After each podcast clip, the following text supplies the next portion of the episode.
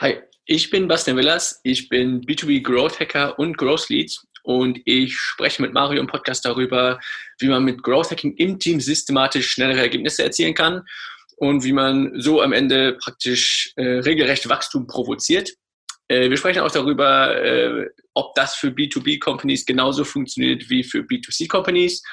Und wenn ihr bis zum Ende dran bleibt, dann habe ich noch den einen oder anderen Growth Hack für euch dabei. OMT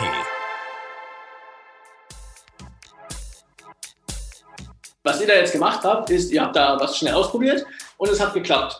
Mega cool. Freut ihr euch und denkt so, hm, ja, müssten wir mal öfter machen. Ja, das kann ich jetzt sehr, sehr krass, ich sage mal, systematisieren, indem ich mich dazu zwinge, immer wieder ganz schnell neue Sachen zu testen. Herzlich willkommen zum OMT Online Marketing Podcast mit Mario Jung.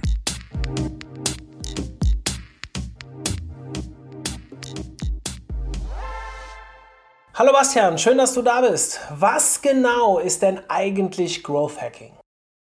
Ja, das ist äh, eine sehr, sehr gute Frage, die wir sehr oft gestellt bekommen. Und da muss ich gleich mal mit ein paar äh, Missverständnissen aufräumen, weil Growth Hacking ist am Ende eine Methodik, die ich praktisch für sämtliche Probleme, die ich so in meinem Marketing oder in meinem Business habe, lösen kann. Das heißt, es geht darum, Ideen möglichst schnell zu vertesten, in kleine Experimente zu schneiden, um möglichst schnell herauszufinden, welche meiner Ideen funktionieren denn überhaupt und welche waren irgendwie nur mal eine gute Idee, ähm, haben am Ende aber nicht funktioniert. Ne? Man, kennt, man kennt diese großen Growth Hacks von Hotmail und Co. Und da denken immer alle, ja, beim Growth Hacking geht es darum, hier mit äh, möglichst gar keinem Geld maximal viel Reichweite zu bekommen. Ja, das kann das Ergebnis von Growth Hacking sein, äh, aber auch da, wenn man sich mal damit beschäftigt, wie sind die eigentlich dahin gekommen, diesen Hack zu machen? Die haben ganz viele kleine Sachen getestet, um dann da rauszukommen, dass dieses eine Ding super gut funktioniert hat. Das heißt, wie super wichtig, Growth Hacking ist eine Methode, die ich äh, langfristig äh, und iterativ immer wieder anwenden muss, um genau da meine Wachstumshebel zu finden, indem ich kleine Experimente umsetze und nicht eine Sache in drei Monaten zum Beispiel. Würdest du dann Growth Hacking vielleicht eher im Bereich Conversion Optimierung ansiedeln? Ähm, nicht eher, sondern auch. Also äh, auch das wird oft gefragt, ähm, was ich mit Growth Hacking jetzt mache, ob das für mich äh, Conversion Optimierung auf der Seite ist, ob das äh, Marketingkanäle betrifft, ne? funktioniert Google Ads für mich zum Beispiel oder ob es im Produkt liegt, sollte ich ein Free Trial machen oder ein Freemium oder so welche Frage ich damit beantworte, ist sehr, sehr offen. Und auch in den Projekten, die wir machen, sind das ganz unterschiedliche Sachen. Ne? Das geht von, wie gesagt, digitale Marketingkanäle bis hin zu HR. Ne? Wie kriege ich hier vernünftig Entwickler ran? Die Methode ist praktisch der Schlüssel, zu sagen, okay, ich habe ein ganz konkretes Problem äh, und ich möchte jetzt Ideen generieren und maximal schnell testen, welche von diesen Ideen funktioniert.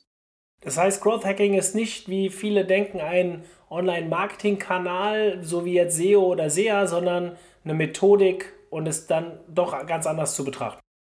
Genau, also ähm, man muss schon sagen, es ist oft Marketing dabei, ne, weil die Leute kommen einfach aufgrund des Frames äh, oft auch aus dieser digitalen Marketing-Richtung. Nur mittlerweile, und das ist über die Zeit, die wir das jetzt machen, auch äh, hat sich das sehr verändert, äh, kommt sehr oft raus, dass das digitale Marketing und oben die Reichweite gar nicht der große Hebel ist, äh, dass man äh, zum Beispiel besser tatsächlich wirklich äh, Produktideen testet und aus dem Produkt heraus wächst oder so. Ne? Das ist äh, super individuell, wo ich immer jetzt gerade meine Barriere habe, wo ich äh, den größten Hebel vermute.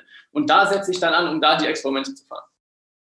Du hast eben schon so diese großen Kampagnen angesprochen. Ja, ich habe mich schon öfters mal mit Growth Hacking beschäftigt und auch diverse Podcasts oder Webinare schon dazu moderiert und immer wieder kommen diese wie heißt Dropbox oder mhm. ähm, Hotmail äh, großen, die sind ja mittlerweile, die haben ja einen langen Bart mittlerweile. Die sind ja uralt. ähm, der eine oder andere kennt sie vielleicht noch nicht. Ich weiß nicht, ob man vielleicht mal eins noch mal kurz erklären kann, was da passiert ist. Meine Frage wäre aber, das sind alles meistens B2C-Themen gewesen. Geht das auch B2B oder hast du Beispiele dafür? Ja, äh, auch das ist ein absoluter Klassiker.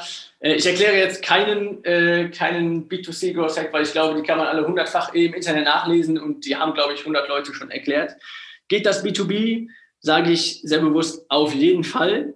Und ich würde sogar noch einen draufsetzen und sagen, das geht sogar eigentlich noch besser. Warum? Ich habe ja gerade gesagt, es geht um dieses Experimentieren und genau herauszufinden, okay, welche Idee funktioniert für mich und welche nicht. Wenn wir uns jetzt einmal äh, einen B2C-Sales-Prozess angucken, ne, dann kann ich da viel Conversion optimieren, ich kann viel an der Reichweite schrauben und vielleicht sogar am Produkt. Ja, dann kann ich da ganz viel klein testen. Wenn ich mir jetzt B2B den Sales Cycle einmal angucke, dann ist der so viel größer und so viel komplizierter und es sind so viel mehr Leute involviert und Touchpoints involviert, dass ich viel mehr Raum habe zu experimentieren und dementsprechend auch viel mehr Raum, um Hebel zu finden. Ne? Das geht ja nicht, äh, dass jemand im äh, Internet da jetzt äh, ein Ticket von 10.000 Euro kauft, B2B, das macht keiner. Sondern da kann ich viel mehr optimieren, okay, wie kriege ich die Leute oben mit einer geringen Barriere rein? Wo finde ich meine Zielgruppe überhaupt? ähm, was muss ich mit denen tun, damit die sich überhaupt für mich interessieren und Vertrauen aufbauen? Wie kriege ich es am Ende hin, in dem richtigen Budgettopf zu landen und so? Und alle das sind Fragen, die B2B viel schwieriger zu beantworten sind und weshalb ich sage, okay, ähm, es macht für mich auch viel mehr Bock, B2B zu äh, hacken, weil äh, am Ende ist der Hebel viel, viel größer. Hast du ein bekanntes Beispiel? Also etwas, so wie du äh, im Internet tausendmal nachlesen kannst von B2C Growth Hacks. Gibt es irgendeinen B2B Growth Hack, den du mal beschreiben kannst? Ähm, ja, also mir fällt einer, es gibt wenig tatsächlich, äh, weil es auch B2B noch nicht so bekannt ist, muss man sagen. Äh, einer, der mir einfällt, den ich immer ganz gerne äh, nenne, ist äh, der Slack. Hack. Äh, Slack ist ja diese, diese B2B-Chat-Software, sag ich mal. Und das benutze ich als Beispiel ganz gerne, weil immer alle nach dem Entscheider fragen. Ja, wenn wir in diesen Growth Hacking-Projekten sind, mit den Teams, dann sagen alle, ja, wir müssen, äh, wir müssen an den Targeten, ja, wir müssen äh, an den CEO, CMO, CTO, bla bla bla ran. Was hat Slack damals gemacht? Mega geil, weil auch aus dem Produkt gewachsen. Die haben, die haben nicht gesagt, hier, wir gehen jetzt zu, ich sage einfach mal, äh, BMW oder zu einer riesen Firma und versuchen den Vorstand zu überzeugen, dass die Leute jetzt hier mit Slack kommunizieren müssen. Sondern die haben praktisch, sind von unten nach oben gewachsen, dass in den Teams einzelne Leute miteinander für, äh, angefangen haben, Slack zu benutzen, weil das Produkt so geil ist so, und dann hat sich das da irgendwie so durch das Unternehmen gezogen, dass sie gesagt haben, was macht ihr denn da? Was ist das denn da für ein Messenger? Und so ging das dann weiter hoch. Das heißt, aus dem Produkt raus wachsen, dafür ist das ein super Beispiel. Ne? Den Leuten es so einfach wie möglich machen, äh, mein Produkt zu benutzen, diesen Aha-Moment zu erreichen. Das heißt, sie sagen, ach geil, dieser Messenger ist ja so viel besser als äh, jede E-Mail, die ich schicke, ne? weil es äh, viel mehr Realtime ist zum Beispiel. Und dann zu sehen, okay, wie schaffe ich es jetzt, dass das Ding in der Organisation einen höher geht und, äh, und praktisch ich dann ja, den, den großen Wurf am Ende mache. Hm. Welche Voraussetzungen sollte ein Unternehmen mitbringen, um gutes Growth Hacking betreiben zu können? Ja, da gibt es, äh, da gibt es einige. Äh, das Wichtigste vielleicht zuerst, und ich hasse das Wort, es ist aber äh, Mindset. Also ich sage es echt ungern, weil es mittlerweile irgendwie so, äh, ja, so ein bisschen verbrannt ähm, man kann es auch Spirit nennen. Das heißt, so eine, so eine gewisse Neugier zu entwickeln im Team oder die zu haben, äh, herausfinden zu wollen, was denn überhaupt funktioniert. Ne, jetzt nicht hier Dienst nach Vorschrift zu machen und zu sagen, ja, hier, wir machen das, was immer funktioniert hat, sondern zu sagen, boah, ich möchte unbedingt wissen, ob LinkedIn Ads für uns funktionieren. Ich möchte unbedingt wissen, ob ein weiteres Product Offer Sinn machen würde. Ne? Das heißt, das ist für mich wichtigste Voraussetzung Nummer eins, an der man auch arbeiten kann und die man auch fördern kann, aber dieses Team, ne, man sagt ja Culture Eats Strategy for Breakfast, dieses, dieses Team und dieses Mindset im Team, das muss da sein, weil es wird nie auf lange Sicht funktionieren, diesen Experimentiermodus, dieses schnelle Herausfinden, was funktioniert, in ein Team reinzubringen, das eigentlich gar keinen Bock hat und wo ich immer praktisch dahinter stehen muss und sagen muss, jetzt testet doch mal das, jetzt testet doch mal das. Das heißt, das wäre auf jeden Fall Nummer eins für mich, ist das Mindset. Äh, dann äh, musste ich auch äh, lernen, äh, Management Attention. Das heißt, selbst wenn das Mindset noch so geil ist, äh, haben wir ein, zwei Mal gehabt, wenn das Management nicht dahinter steht, diese Methode zu benutzen oder zumindest mal auszuprobieren, dann wird es super schwer. Weil äh, man braucht so eine gewisse Freiheit natürlich, das könnt ihr euch vorstellen oder kannst du dir vorstellen, dass äh, wenn ich meinetwegen auch mal ein bisschen verrückte Ideen teste, ne, dass ich das auch darf und dass auch so eine gewisse äh, Fehlerkultur oder Lernkultur da ist, dass die Leute sagen, okay, da lagen wir jetzt falsch, aber wir haben jetzt gelernt, dass wir da äh, nicht weiterkommen und können jetzt an einer anderen Stelle weitermachen. Das heißt, dass äh, die Freiheit von oben zu haben, mal falsch zu liegen und viel rum zu experimentieren, um am Ende da aus meinen zehn Experimenten meine zwei Wachstumshebel rauszuholen. Äh, das ist super wichtig, weil sonst hat es das Team sehr, sehr schwer, egal wie skilled oder wie, wie äh, gut sie im Mindset sind. Die brauchen dieses Go von oben da zu experimentieren. Und sonst vielleicht noch einen, der jetzt gar nicht zwingend eine Voraussetzung, die gar nicht zwingend für, für Growth Hacking wichtig ist, sondern ganz allgemein, ist äh, Customer Centricity. Also sich sehr, sehr gut in den Kunden, in die Zielgruppe, in den User hineinversetzen zu können, weil äh, da klares Learning äh, aus den vergangenen äh, Growth Hacking Projekten, äh, es hat immer irgendwas gut funktioniert, wenn sich das Team super in die Zielgruppe reinversetzen konnte. Ne? Und das ist wie immer, wenn ich genau verstehe, was da mein Kunde will, was der für ein Problem hat, äh, welche Lösung er bevorzugen würde, dann bin ich da immer besser darin, Ideen zu generieren und auch vernünftig die Experimente umzusetzen. Das heißt, äh, Customer Centricity und solche Kundenempathie wäre für mich äh, die dritte große, große Herausfor äh, Voraussetzung. Mhm. Worauf muss ich denn achten, wenn man im Growth, wenn man Growth Hacking im Team implementieren will. Also du hast jetzt gesagt Mindset, ein paar Dinge mhm. aufgezählt, die total logisch sind, aber jetzt wollen wir mal ein bisschen praktischer werden. Nicht im Mindset selbst, sondern wie müsste ich vielleicht mhm. ein Team organisieren? Wie müsste so ein Growth Hacking Prozess aufgebaut sein? Ja, ähm, das ist praktisch Daily Business. Das heißt, äh, wir fangen ja immer mit diesem genau bei Null an und versuchen diesen Prozess zu implementieren. Und das Erste, was wir gelernt haben, ist, was sehr, sehr hilft, auch dieses Mindset und diesen Spirit zu bekommen, ist ein schnelles Erfolgserlebnis. Das muss gar nicht sein, boah, da hat jetzt irgendwas funktioniert, ich habe jetzt äh, 10.000 äh, äh, Leads da reinbekommen, B2B, sondern ein schnelles Erfolgserlebnis kann auch sein, okay, geil, wir haben hier schnell was umgesetzt, das hätten wir ja sonst nie geschafft. Ne? Das heißt, äh, denen zu zeigen, boah, ey, es funktioniert, wir haben jetzt was aus der Tür bekommen, was wir sonst, wo wir sonst drei Monate für gebraucht hätten, einfach in dem schnellen Experiment, weil das für, fürs Team so ein kleines so ein kleiner Aha-Moment ist, ah geil, okay, wir sind jetzt wesentlich schneller als vorher und können jetzt schon das nächste Ding machen. So, das wäre, das wäre Nummer eins. Du hast gerade gesagt, so, Team, es hat sich angehört, als wenn du ein bisschen auf diese Zusammensetzung raus willst. Da äh, ein großes Learning, ähm, das zum Beispiel im Vergleich zu dieser agilen Transformation und Scrum und so, da ist passiert es äh, zumindest manchmal, dass es so von oben auf die Organisation draufgestülpt wird. Und dann sollen das jetzt alle, wir arbeiten jetzt mit Scrum. Ne? Ähm, das würde ich da auf gar keinen Fall empfehlen, sondern immer mit einem kleinen Team oder einer Person, je nachdem wie groß das Team ist, anzufangen und diese Person mal loslaufen zu lassen mit dieser Methode, um erste Ergebnisse reinzuholen. Möglichst schnell. Warum? Weil dann kann ich, erstens ist mein Risiko viel geringer, als wenn ich jetzt sage, jetzt arbeiten ja alle mit der Growth Hacking Methode.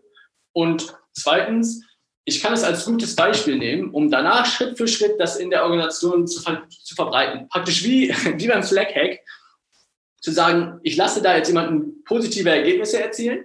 Ne, der kann dann nachher vorzeigen in die anderen Abteilungen oder äh, oben ins Management. Boah, guck mal, der hat hier innerhalb von äh, einem Monat so und so viele Sachen umgesetzt, die und die Sachen getestet und das und das hat funktioniert auf Datenbasis. Ist ja äh, ein mega Fortschritt. Und dann zu sagen, boah, das hat jetzt gut funktioniert, lass uns jetzt den nächstgrößeren Schritt machen und äh, eine weitere Abteilung dazu holen zum Beispiel. Mhm. Ne, das heißt, das wäre ein zweiter großer Tipp.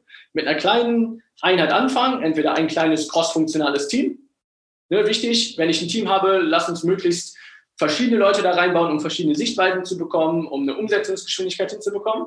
Oder wenn ich ein ganz kleines Team habe, nimm dir einen, meinetwegen den Marketer oder den Produktmanager und äh, fang nur mit dem an, um Ergebnisse zu erzielen. Mhm. Das wären für mich, also das sind mit Abstand die zwei wichtigsten äh, Learnings aus den, aus den vergangenen Projekten, äh, worauf man unbedingt achten soll, wenn ich das äh, bei mir einbauen will. Abgesehen von den Voraussetzungen, die man ja eh schaffen muss, ne, zum, zum, Thema Customer Centricity und Management Intention und so. Mhm. Was sind die häufigsten Hürden bei der Umsetzung von Growth Hacking, die du so erlebst im täglichen Doing? Also, wo stößt du auf die größten Probleme im Nachgang? Auch wenn so ein typischer Fall ist, du sprichst mit einem Chef, du sagst mit ihm, so müssen wir das umsetzen, damit das funktioniert. Mhm. Und dann final hängt es aber doch an zwei, drei Punkten, auch wenn er am Anfang es abgenickt hat. Aber am Ende kann er sich doch nicht 100% drauf einlassen. Was sind so die typischen Probleme, auf die ihr immer wieder stößt? Ja, das eine ist Zeit. auf jeden Fall Zeit, weil ähm, was man immer wieder erklären muss, ist, äh, dass dieses Growth Hacking keine extra Zeit ist, wo wir mal die verrückten Dinge testen, im Idealfall. Ne, weil ganz klar, wenn ich das so machen würde, das wäre Zeit on top. Die habe ich nicht, weil äh, es hat im Team eh keiner Zeit. Sondern wenn ich es richtig mache, dann arbeiten wir ja in diesem Experimentiermodus eh auf die Ziele hin, die wir als Unternehmen haben, weil sonst würden wir die falschen Experimente umsetzen. Das heißt, äh, Thema Zeit ist super wichtig, da einmal klar zu machen, ähm, das ist keine Extrazeit, sondern wir machen das, was wir eigentlich machen wollen, nur jetzt wesentlich schneller und äh, mit schnelleren Ergebnissen. Das, das ist Nummer eins. Nummer zwei aus der Erfahrung der Projekte ist tatsächlich wieder das Mindset. Das heißt, ähm, manche Leute haben einfach keinen Bock, da jetzt äh, schnell zu experimentieren, weil es gibt kein Incentive.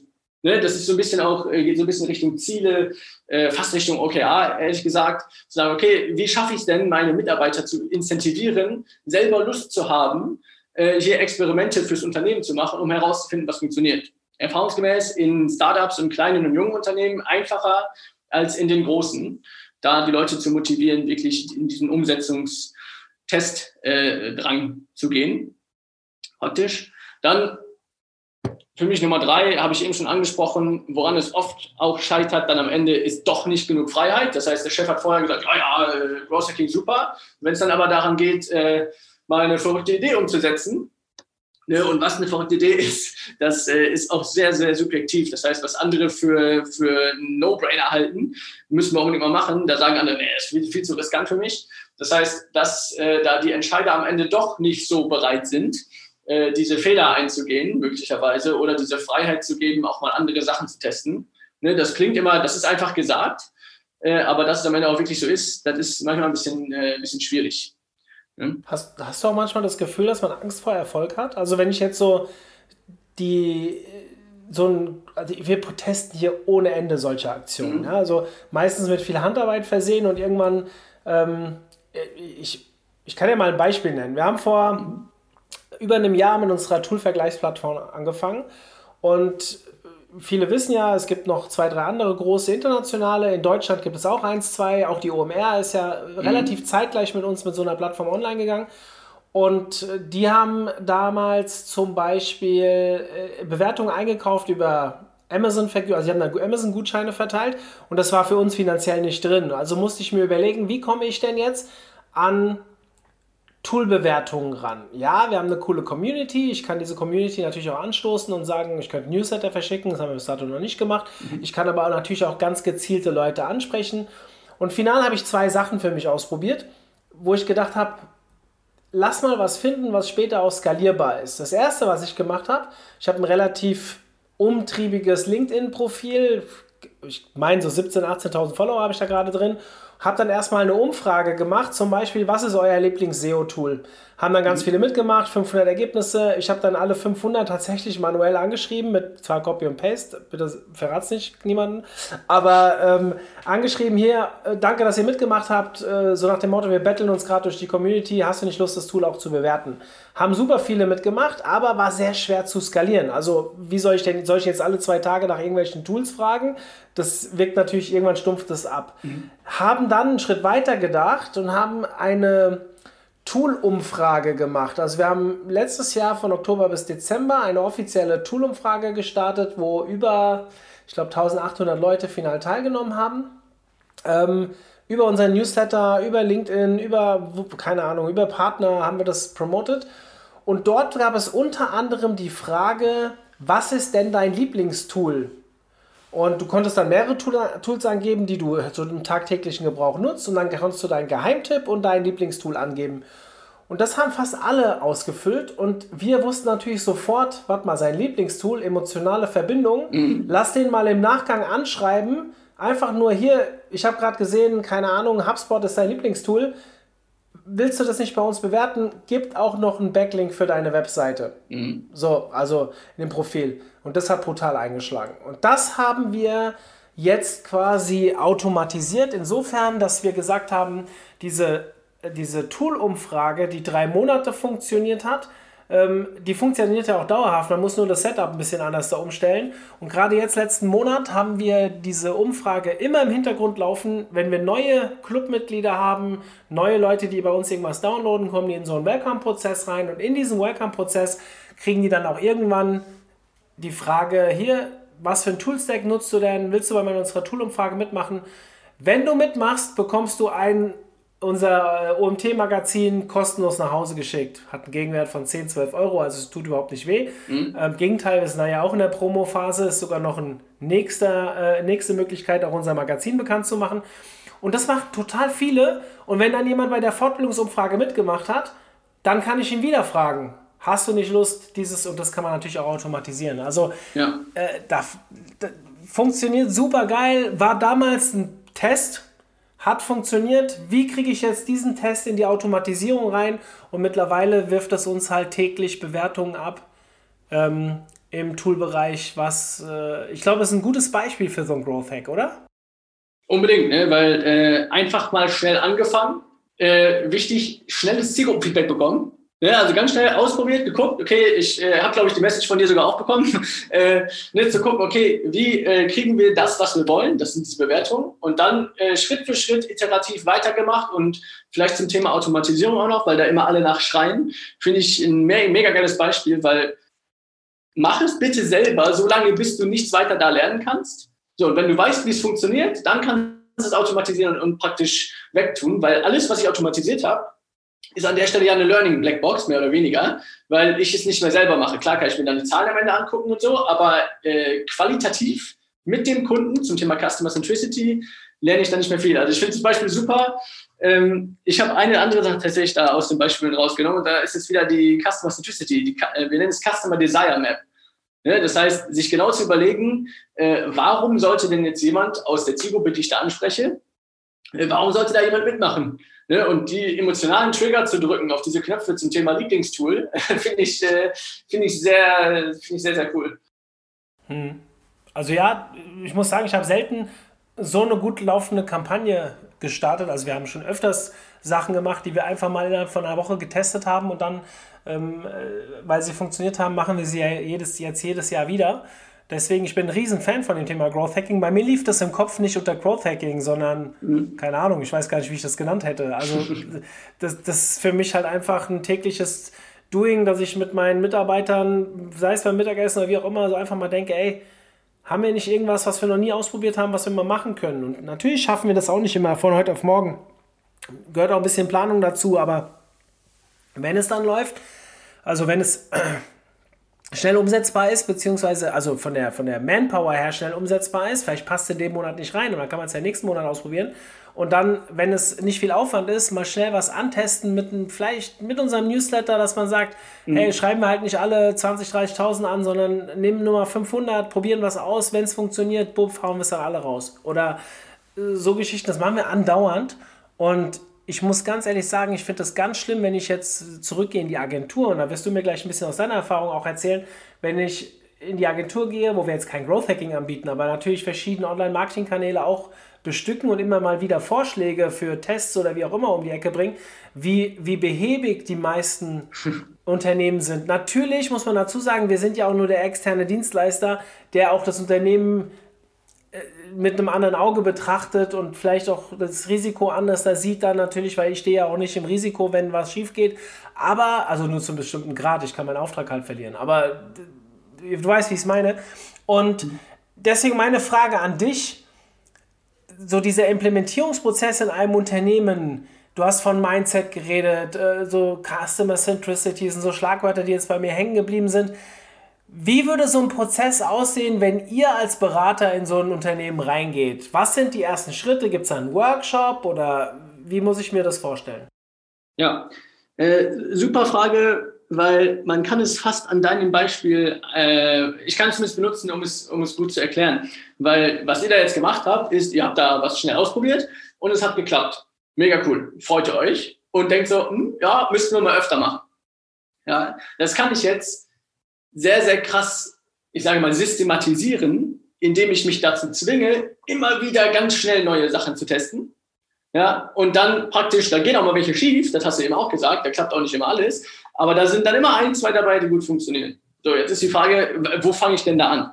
So, und wie, wie machen wir das, wenn wir in so ein Team reingehen? Erstmal wichtig, wenn wir in das Team reingehen, hat ja der Entscheidungsträger gesagt, boah, geil, ich habe die Methode verstanden. Ich habe Bock, dass ihr mit meinem Team da jetzt äh, drei Monate reingeht. Ne, wir machen das genau drei Monate. Warum? Weil es halt nicht um den einen kleinen Hack geht, sondern weil es darum geht, das Team langfristig dahin zu bringen, schnell zu experimentieren.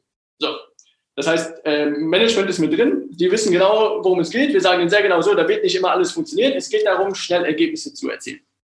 Dann fangen wir an, hast du ganz richtig gesagt, äh, mit einem Workshop. Das heißt, äh, da erklären wir die Methode an sich gar nicht groß, nur anhand von ein, zwei kleinen Beispielen, worum es hier geht. So, und dann gehen wir relativ schnell da rein, dass wir äh, mal so, wir haben aus unseren 400 Projekten da so diese growth-relevanten Bereiche und versuchen herauszufinden, wo ist denn jetzt so Growth-Potenzial, beziehungsweise wo ist die fetteste Blockade. Ne, wenn man sich jetzt hier eine B2B-Software angucken würde, guckt man sich an, so, okay, wie sieht das denn aus? Wisst ihr, wer eure genaue Zielgruppe ist? Wie viel Traffic habt ihr denn auf den Seiten? Äh, wie viele Demos sammelt ihr ein? Und habt ihr zum Beispiel einen Lead Generator, der mit einer geringeren Hürde spielt, um mehr Leads einzusammeln? Äh, was macht ihr denn mit eurem CRM? Habt ihr überhaupt ein CRM? Und so weiter. Das heißt, wir klopfen einmal so eine Art Status Quo ab, um sehr genau zu schauen, an welcher Stelle müssen wir dann idealerweise mit dem Team rein, um jetzt nicht nur irgendwas zu experimentieren, sondern um die richtigen Sachen mit strategischem Mehrwert zu experimentieren. So, der, dieser Workshop hört dann damit auf dass wir mit dem Team diese ganzen Bereiche besprochen haben, ganz viele Ideen mit ihnen generiert haben, ja, was man in diesen einzelnen Bereichen machen könnte. Und dann votet das Team. Wichtig, nicht wir, wir beeinflussen das natürlich ein bisschen, aber wie gesagt, ver verrat's keinem. äh, dann votet das, votet das Team ähm, ihre Top, sagen wir drei bis fünf Ideen, von denen sie selber sagen, und jetzt wichtig, Priorisierung. Das sind die Dinger, die wir als erstes testen sollten, weil die halten wir für am erfolgswahrscheinlichsten, die halten wir für am coolsten. Das heißt, das Team hat selber entschieden, welche sie gerne testen wollen. So, und wenn wir die drei, vier, fünf Ideen haben, ne, ganz ehrlich, was kommt da meistens raus? Äh, sehr oft ist ein Marketingkanal-Ding dabei, das heißt B2B oft sowas wie, ja, wir wollen mit Google Ads anfangen oder äh, LinkedIn Content äh, Marketing zum Beispiel. Dann ist sehr, sehr oft, weil es haben die wenigsten komischerweise, äh, hier, wir müssen unbedingt mal den Lead Generator testen. Das heißt, einen klassischen Funnel aufbauen, okay, wir brauchen Traffic auf einer Landingpage und müssen da einen Lead Generator drauf tun, um äh, systematisch Leads, Leads einzusammeln. Also diesen Inbound-Prozess zu starten, mehr oder weniger, ist sehr, sehr oft dabei. So, und dann haben wir diese drei Ideen und gehen dann im nächsten Termin, der ist idealerweise kurz danach, also äh, drei Tage bis maximal eine Woche später, gehen dann da rein, dass wir Owner definieren für diese Idee und uns erstmal fragen, wie schaffen wir es jetzt, diese Idee in maximal 14 Tagen zu validieren. Ne, das heißt, das zwingt die schon, jetzt nicht hier das riesen Ding aufzumachen, zu sagen, ja, hier, boah, Google Ads, müssen wir eine Agentur, machen wir eine Taskforce und äh, eine fette Keyword-Analyse, sondern sagen so, wie schaffen wir es in 14 Tagen herauszufinden, äh, ob das für uns erstmal so funktioniert oder nicht.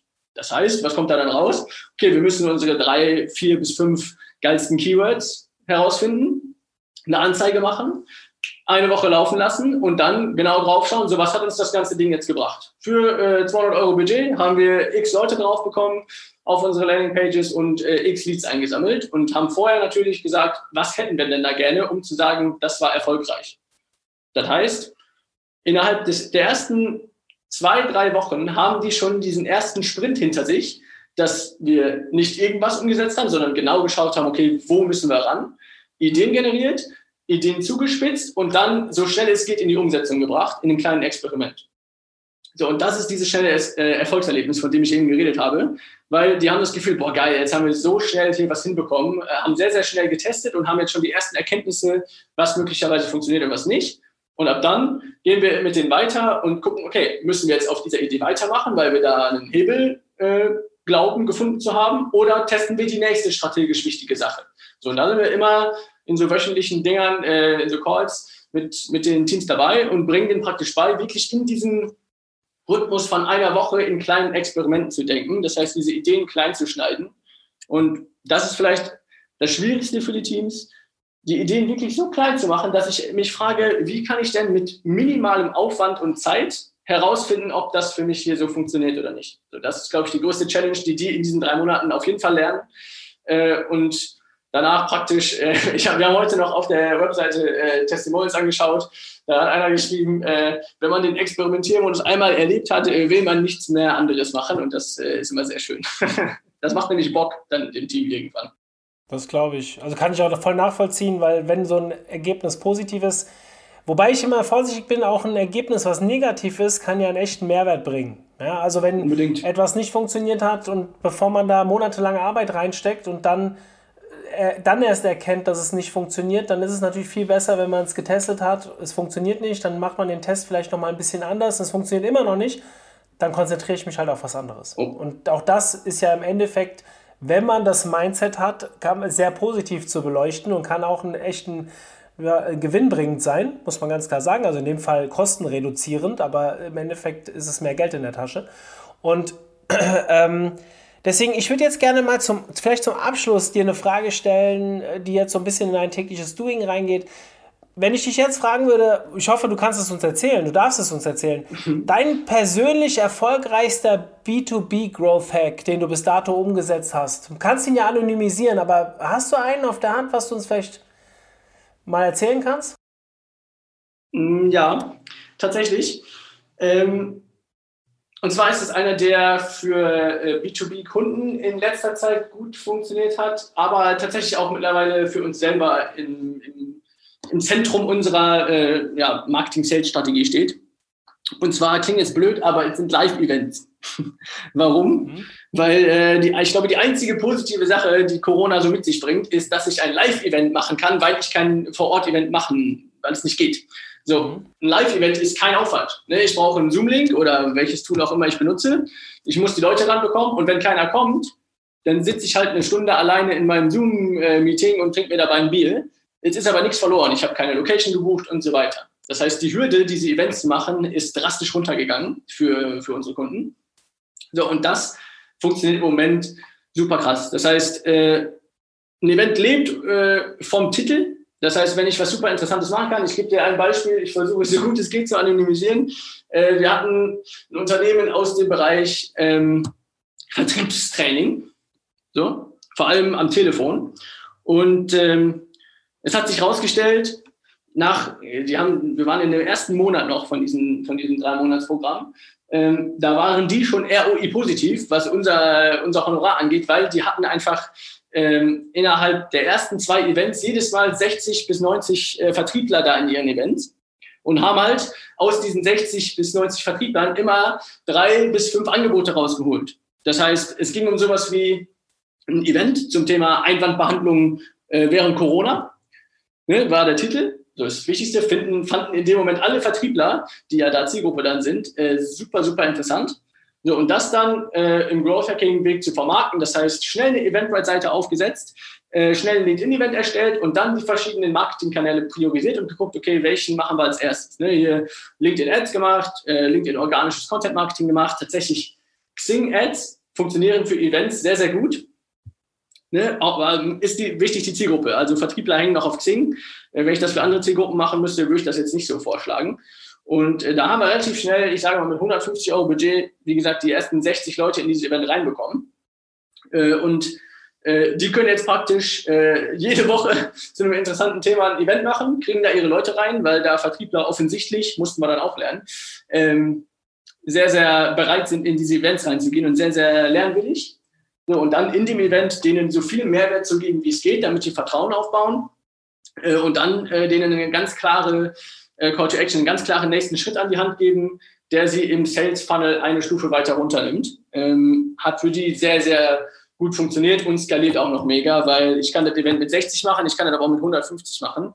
Äh, das ist ziemlich egal. Und da haben die jetzt auf einmal so einen systematischen Kanal, von dem sie jetzt gelernt haben, wie sie da Leute reinbekommen, sehr, sehr systematisch. Und wo sie jetzt praktisch experimentieren können, eine Phase drunter. Sie wissen jetzt, wie sie da reinbekommen.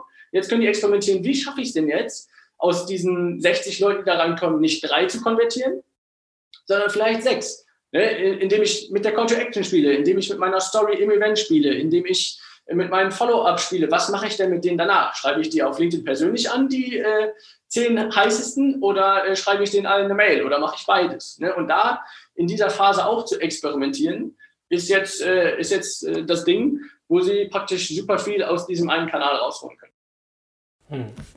Spannend. Live-Events. Ich bin persönlich ein Riesenfan von Events, wie viele wissen, die sich mit dem OMT beschäftigen. Und wir machen ja äh, Events von Webinaren bis über Clubtreffen steht jetzt an am, am 18.05. bis über äh, natürlich dann auch demnächst hoffentlich wieder vor Ort Events, wenn sich jetzt Corona weiter positiv entwickelt mit Impfstrategie und Co. Können wir vielleicht im zweiten Halbjahr schon wieder über bestimmte Dinge nachdenken. Freue ich mich tierisch drauf, nicht weil ich selbst daran teilnehmen will, das auch, aber auch weil ich weiß, dass es doch viele Dinge auch entspannt. Klar ist wieder mit mehr Aufwand verbunden. Ich bin auch ein Fan von Online-Events. Die sind schnell, schnell aufgesetzt und haben auch einen gewissen, ja, Revenue ist falsche Wort, also die haben einen gewissen Impact, den, wenn man es ordentlich strategisch gut aufsetzt, kann man definitiv viele rausziehen. Finde ich sehr, sehr cool und ich glaube, dass es viele Bereiche und Branchen gibt, die das noch viel zu wenig nutzen, selbst durch Corona ja. nicht dorthin gekommen sind und eigentlich funktionieren könnten. Also Mindset wieder, gell? also mal sich damit zu beschäftigen und sich dafür öffnen, kann sicherlich nicht verkehrt sein. Auf, auf jeden Fall. Also ich, äh, ich habe zwei Sachen. Ich hätte noch einen zweiten Hack, wenn du noch einen haben willst. Ja, und ich, äh, zum Thema, ja, zum Thema Online-Events und Offline-Events. Was auch zum Thema Experimentiermodus wieder cool ist. Ich kann online ja, weil der Titel ist ja entscheidend. Ne? Das Event ist an der Stelle dein Produkt und die Leute kommen für den Titel, weil sie sich davon erwarten, was ist, steckt da drin, ist da Mehrwert oder nicht. So, das heißt, online, mit Online-Events zu testen, boah, welches Thema, welcher Titel, welches Format zieht denn am besten? Um dann, wenn es wieder geht, genau ge gelernt zu haben, welche Events kann ich denn auch offline am besten anbieten, weil sie einfach den meisten Sog erzeugen. Ne, das ist äh, ein, Mega-Hack, um relativ schnell ein geiles Eventformat hinzubekommen, weil es halt alles online super schnell funktioniert. So, das äh, zum Thema Events. Mm, und Hack 2 ist einer von uns selbst, der praktisch diese Phase nach einem Event ist. Äh, wir haben ein, eine, wir machen immer diese Ask Me Anything Events, ne, wo wir praktisch vier, fünf Speaker einladen, wo es keine Slides gibt, sondern wo einfach immer nur Fragen aus der Community gestellt und beantwortet werden. So, letztes Mal hatten wir das zum Thema Tools. Und was haben wir gemacht? Wir haben einfach, ein Kollege von, uns aus dem Team hat alle Tools, die da besprochen wurden, in so einer Mindmap gesammelt. Äh, und da waren am Ende über 84 Tools drin. So. Jetzt äh, haben wir uns überlegt, so, ja, boah, was machen wir jetzt damit? Eigentlich mega geiler, äh, geiler Asset, geiles Asset. Äh, machen wir einen Lead Generator draus? Ja, voll geil. Für alle, die auch nicht dabei waren. So, dann haben wir uns überlegt, so, machen wir einen LinkedIn-Post mit einem Screenshot von der, äh, von dieser Mindmap und waren schon kurz davor zu posten und zu sagen, hier ladet euch auf der Landingpage XY, äh, hier ladet euch das runter, äh, gegen nach einer E-Mail-Adresse, bla bla bla, wie man das kennt. Haben dann aber überlegt, nee, der User will ja nicht aus LinkedIn raus, äh, um sich da dann diese Mindmap runterzuladen. Das machen vielleicht 10, 20, aber die meisten, das ist kein geiler Hack. So, und dann haben wir gesagt, was ist denn, wenn die einfach LinkedIn nicht verlassen, sondern nur drunter kommentieren müssen, Mindmap unter diesem Post ähm, und wir denen dann diese Mindmap zuschicken. Das ist für uns mehr Arbeit, aber für den User einfacher. So, und dann haben wir das gemacht. Und der eigentliche Hack da drin ist, ist, dass es ein, es ist mehr oder weniger ein Viral Loop. Weil äh, vielleicht wissen das einige, je mehr Kommentare ich unter einem LinkedIn-Post bekomme, desto mehr organische Reichweite bekommt der. So, wenn ich jetzt natürlich das darunter poste, weil ich diese Mindmap haben will, was ja auch eine viel geringere Hürde ist, als mir jetzt irgendwo meine E-Mail-Adresse abzugeben, dann wird das in dein Netzwerk mit ausgespielt. So. Und das Ding hat super, super, super krass funktioniert. Ähm, da haben wir am Ende for free 300, mittlerweile 350 Leads eingesammelt. Das werden immer noch mehr. Ja, Leads in Form von, wir, da hat jemand MindMap kommentiert, wir können ihn auf LinkedIn anschreiben und gehen jetzt mit dem in diesen äh, getesteten Sales-Prozess, dass wir mit den Messages schreiben und so weiter und so fort. Ne? Und das ist ein mega geiler Hack. Das heißt, Content aus den Events recyceln und nicht immer den Lead als E-Mail-Adresse wahrnehmen, sondern in LinkedIn dieses Game aufmachen, zu sagen, eigentlich sind Kontakte, die ich in LinkedIn bekomme und mit denen ich dann im direkten Austausch bin, fast noch wertvoller als eine E-Mail-Adresse, weil ich in LinkedIn direkt im Gespräch mit denen bin. So, und dann muss ich ja nur noch praktisch mein Sales-Spiel durchziehen, dass ich sage, boah, ich muss jetzt Vertrauen mit dem aufbauen, ich muss mit ihm über gewisse Themen sprechen und ihm dann irgendwann zum Beispiel ein 1 zu 1 Gespräch anbieten. So, das war ein, ein Riesenhack, praktisch 350 Leads, mehr oder weniger for free. Äh, den wollte ich noch einmal, noch einmal hier reinhauen.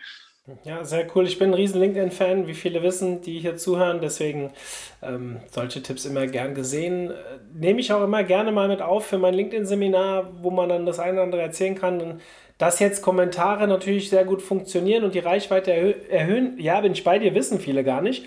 Aber wer sich ein bisschen mit dem Algo beschäftigt, der kriegt relativ schnell mit Interaktionen, wie in den meisten ähm, Social Networks, aber hier bei LinkedIn ist es ganz extrem, pusht die Reichweite enorm und ja, ist halt nun mal B2B die Plattform schlechthin, um Leads einzusammeln. Und der direkte Kontakt kann echt wertvoll werden. Dementsprechend bin ich voll bei dir. Danke dir für den zweiten Hack. Mhm. Ähm, wenn du jetzt nicht sagst, du hast noch einen, dann würde ich sagen, würde ich mich bedanken. Wie, wie machen wir es? Hast du noch einen, oder? Naja, lass es bei zwei belachen, den, den dritten gibt es beim nächsten Mal. Und jetzt kommt's, wenn ihr den dritten Hack haben wollt, dann schreibt ihr Bastian bitte eine E-Mail unter xyz Genau. Äh, ja, unter bastian.kleiners.com. Also, ihr, ihr seid auf, er ist auf LinkedIn und geht auf LinkedIn und geht mit ihnen in Austausch, dann bekommt ihr auch noch einen dritten Hack. Und äh, ja, das verspreche ich jetzt einfach mal an der Stelle. Es fällt mir leicht, das zu versprechen, dementsprechend danke. Das ist kein Problem, wir haben viele davon. danke für deine Zeit.